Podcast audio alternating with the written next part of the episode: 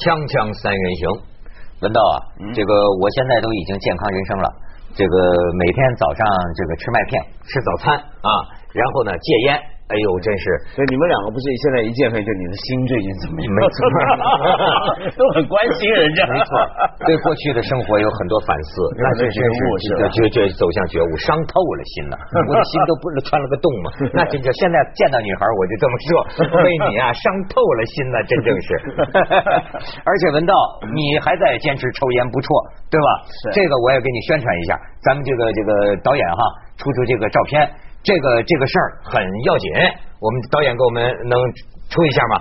现在这个香烟的这个广告，你瞧，闻道，这是什么？你你这些我都有忘，这个事儿对你可能没有什么太大威胁，是吗？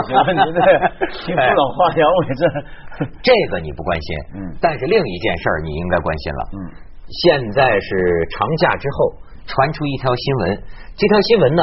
要照我感觉，在中国也没引起太大的反应，但是引起一些烟民的反应。有个烟民就说呀，说咱们中国摇滚乐玩的不咋地，香烟里头重金属很厉害啊，你知道吗？我听说有一个国际，还不是一个开玩笑的啊。嗯，你看十月八号叫做 ITC 国际烟草控制政策评估项目公布了一个科研报告，十三个中国国产卷烟品牌。嗯。检测出含有重金属，含量跟加拿大产的香烟相比啊，最高超出三倍以上。什么镉呀，什么什么什么，就致癌嘛，重金属。然后说这份科研报告是美国和加拿大的研究人员联合做的，他们是从二零零五年开始三年检验了中国市场上常见的香烟品牌。哎，加拿大对香烟的检测非常严格，最后反正查出啊，咱们是十三种。十三种的这个这个这个这个呃中国的国产的这个香烟，有说哪十三种吗？呃有啊，但是我也不敢说，他们又该现在行打击报复，我要说了再弄个锤子把我砸吧一下。我觉得这个靠谱吗？这该不会又是一些亡我之心不死的西方反华势力对我国发起的疯狂进攻吧？哎，你看这文道现在一说话都成套的。对对。国家烟草专卖局 的声明看得多。国家烟草专卖局一个科技司的一个一个一个领导就说了。说这个啊不够公正和客观。嗯，说为什么呢？说香烟里头的重金属含量，中国没有标准，国际上也没有标准。而且呢，就是说，呃，他呀，研究人员加拿大的这个香烟品质的这个重金属的控制是非常严格的。他们是拿加拿大的香烟来跟中国的香烟。做比较，嗯所以你看，咱们这个科技司的副司长吧，好像还是什么，随手就甩出一个杀手锏，说你要比这个啊，有一种东西叫亚硝胺，也很致癌。加拿大的那个有的香烟，它重金属含量是很低了，但是它的亚硝胺的含量能达到八到十倍，超标。中国烟的八到十倍。呃，对，呃，反正你看。它就没有国际标准以本国烟为参照物，而且咱们说的这十三种中国烟呢，有的是已经停产了，但是有的还是很有名的啊。这大家到网上一查就知道。但是好多记者打过去，打到他们厂家，厂家一般都是这个接不着电话，就是反反正对这个问题啊，这个这个语焉不详。嗯，他那个调查是专门只调查中国烟啊，不是全世界的烟都调查。呃，那那真真的是很恶毒，这个是很恶毒，没错没错没错没错。你看，这不像话。对，除了镉之镉镉之外吧，其他三种重金属都严重高于加拿大香烟，是加拿大就是最高高到两到三倍。那那么那么你看啊，我们猜测有一个参与此项研究的还有中国专家说呀。就是说，所以文道你要戒烟呢。他说，香烟本身就含有六十种致癌物质，重金属只是其中之一。我们猜测，重金属可能来自种植烟草的土壤。哦，就是咱们国家地大物博嘛，资源丰富嘛，土壤里的重金属，我我种烟草，我还以为是稀土，最近不去日本都到烟土里去了，变成烟土了。不是这个，但我我平常抽的都是外国烟嘛，我抽那种卷烟什么荷兰，就是什么亚亚酸什么，你刚才讲那个亚硝胺，哎，你加拿大香烟，我跟你说，从今天开始我抽国产烟了，为什么？表示我的爱国决心了。到了这个时候，对不对？我把我回去把我那些外国烟烧了，做鬼也风流，对，做鬼也风流。你看。人家这个中国的这个网民们很有幽默感，就说了，说中国啊现在要发发发是个发财之地啊，你多抽中国烟能抽出金子来吗？就说 这含有重金属啊。那个世博会，他们的馆的造价，那个大家去的那个沙特馆，其实呢它的造价只是第二位。另外有一个馆，咱不说名字，据说当地的官员跟我说不说名字，它的造价是最贵的。原因是它的整个建筑的外墙含有真金，哎呦我的妈！他说不能公布，要不然的话。咱们热出于友好，对不对？出于友好，咱们都去弄点纪念品，那像鹅卵石一样的纪念品，那个馆可能就颜色要变色，也颜色革命。不过没关系，也差不多嘛，没剩几天，上海世博就快结束了。对，所以我现在才这时候大家就可以去寻找一下，就帮他拆。大家找一下哪一个馆，反正他也得卸了，这不算什么嘛。他会运回去，这这这不算是当年八国联军把我们圆明园呐、故宫里头那个外边镀的那个拿着那刺刀不都刮了吗？外边那个金，哎，对啊，他们这时候这事他们都干一下嘛，对呀。所以你看哈，这个事让这些外国人就这个事儿啊，就是很有意思。我跟你说，说香烟的这个东西啊，就是你看啊，它反映啊，现在这个西方和中国之间呢，确实有一种啊互相看不对眼儿，而且我现在感觉啊。你看啊，这个钓鱼岛的事情，你就会发现啊，人与人之间呢，其实有一种什么呢？过去毛主席说什么战略上藐视敌人，战术上重视敌人。但是我发现人有一种心理啊，容易把自己想成弱，容易把对方想成强。嗯，你看哈，其实钓鱼岛这个事儿，日本碰见这个事儿，他也挺头疼，对吧？但是呢，你看我们的猜测就就会觉得日本是处心积虑，故意搞这个事件。他们做什么事儿都是有准备的。那么你看日本方面呢，也会猜说中国这是要干什么？我你看，包括你看美国和中国之间，你知道前几年这个美国玩那竞选吗？有一个选举呃广告，有美国的这么一个一个选议员的哈，居然就是这个都能争取美国选民呢，就是说。你们不要小看中国，中国现在已经做好了计划，说中国国务院全盘的计划接管美国经济，就等着美国崩溃接管美国经济。你看，但是咱们的经济学家一说呢，容易把咱们自己想成这个呃特别傻，说咱们哪能玩得过美国呀？美国那家伙这个要让中国经济倒台，什么人民币升值，他们处心积虑，什么三部曲计划都做好了。因为我就发现呢，两边看呢。就像咱们有时候人与人之间这个矛盾哈，可能两边啊都是一种怎么说呢？呃，说说的好听呢，这叫大家都有危机感啊，忧患意识，替自己的国家利益忧患。你知道最近这个美国的这个中期选举吗？对，就出现了一个现象。原来美，原来我就发现这也挺有意思。在美国搞这个中期选举啊，骂中国是一个得分的牌。对，没错，这个很有意思。所以在美国人现在都看出来了，就是说啊，这个上台之前呃要跟中国拼命。上台之后要拉中国救命，都是都是这路子。对，然后就说两方面选这个中期选举啊，两个党派之间在台上辩论，怎么着让大家喝彩啊？就是说最典型的流行语就叫“我是为了美国，你是为了中国”。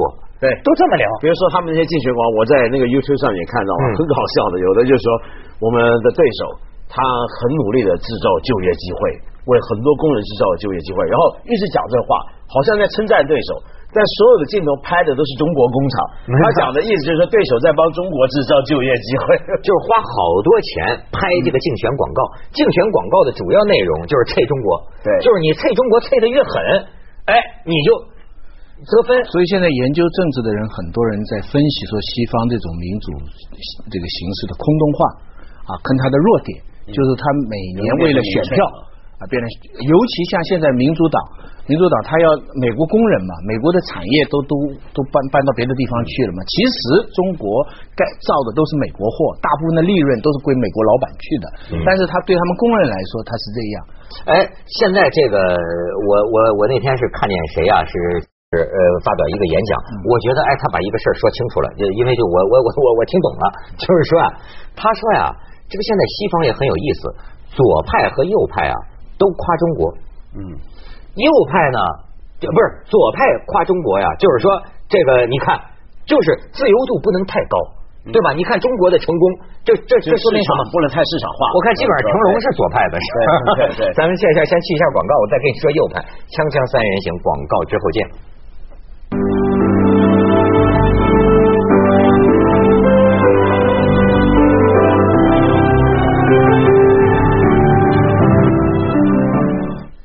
哎，你看，我给你引用一下秦晖的这个这个讲话啊。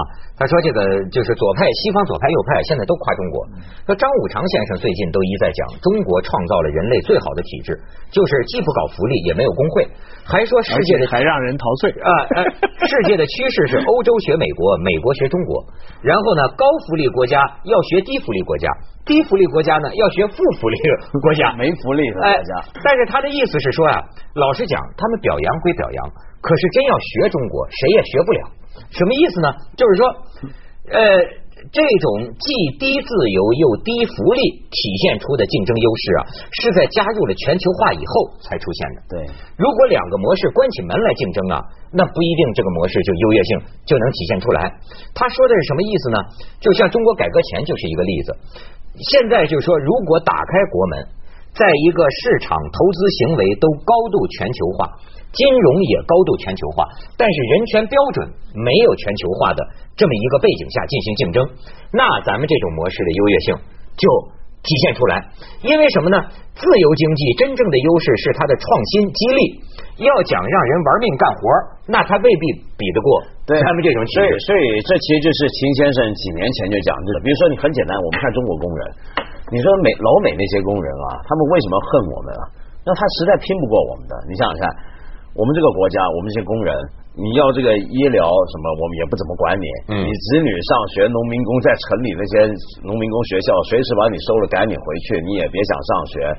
然后薪水又不是太高，没错，这种情况的工人全世界都找不到。如果你说要拿这个工人卖命啊，或什么，成美国工人不可能这样，他那个社会也不可能这样。但是你看哈，我最近啊也认识也认识很多这个美国来的朋友啊，我就发现啊，这还真是这个事情啊，在全球发展模式来讲很难讲。他们就讲啊，美国其实现在很难搞，很难搞，就包括美国的这些个工人。你说那天我还看一个纪录片。他们就说美就像汽车美国这种就是说也养懒人嘛，欧洲也是这样，就养懒人。你这样的路啊，走下去也举步维艰了。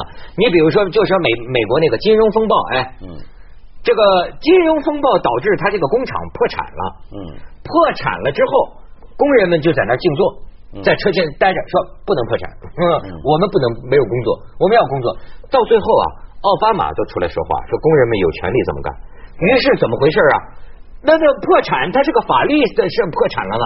那到最后弄弄成这么一个态势之后，好，不破产了，不破产，给他们开工资，对，政府贴钱，政府贴钱，开工把它买下。那么就是说，他会西西西方会认为这个直接干预到法律制度了，你说是不是？他们现在呢，有些地方啊，美国跟欧洲啊，转变成一种新形态的社会主义。没错，他们怎么变呢？他是这样，他不一定是政府呃给你发工资，而是工人啊，就说不准这个公司破产。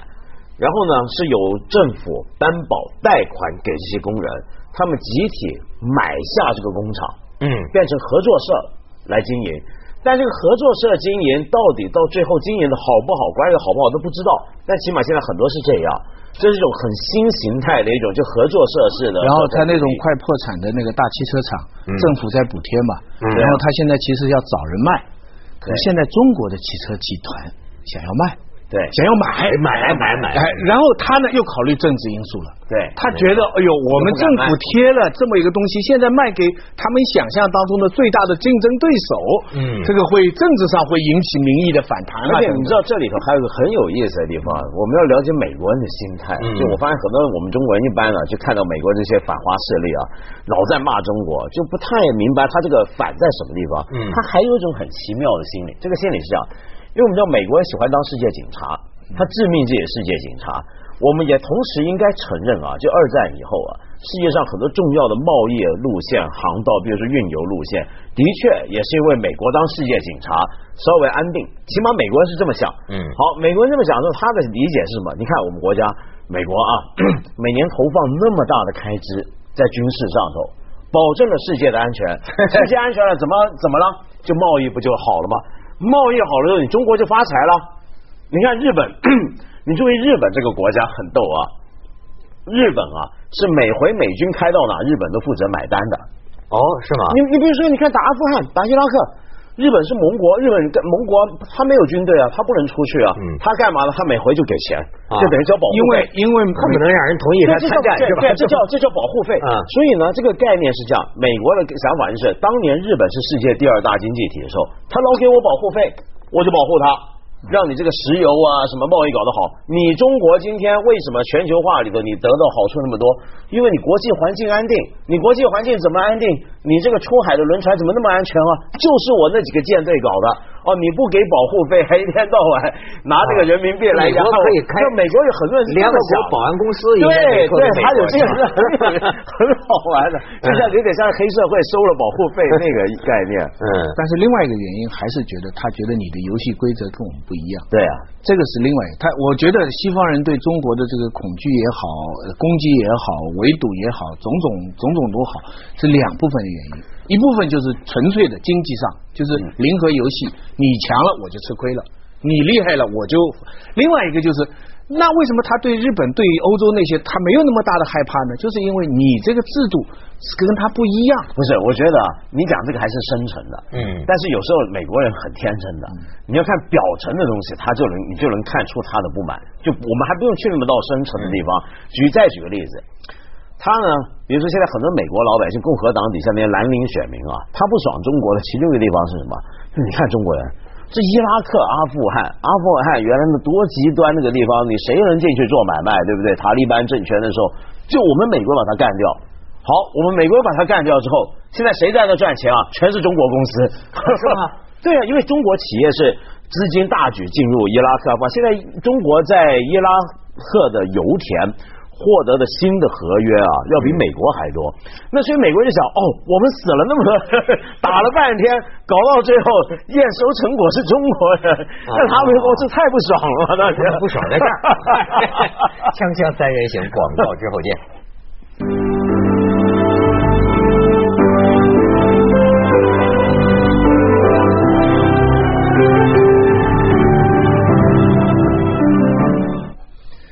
最近跟这个美国来的朋友聊天啊，他们都对美国的这个现状啊，甚而至于对整个所谓民主制度啊，当今世界确实是出现这么一种讨论。你比如他们就说，说是当然你一般认为好像自由民主是好啊，但是呢，你现在看看也确实啊，有很多从结果看，比如说你看小布什，嗯，哎呦这这么个玩意儿，连选了两届呀，两就两届都是他。对吧？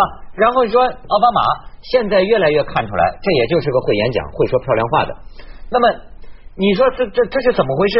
然后呢，就是说你即即即便是台湾，你瞧一选一个陈水扁，二选一个马英九，对吧？也也是算是差强人意吧。就说你这个弄，好像说怎么样弄最好呢？哎。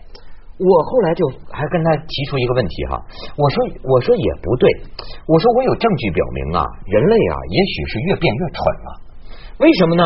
我就跟他讲，我说哎，你说选举不好，可当年美国有伟大的总统啊，林肯怎么选出来的？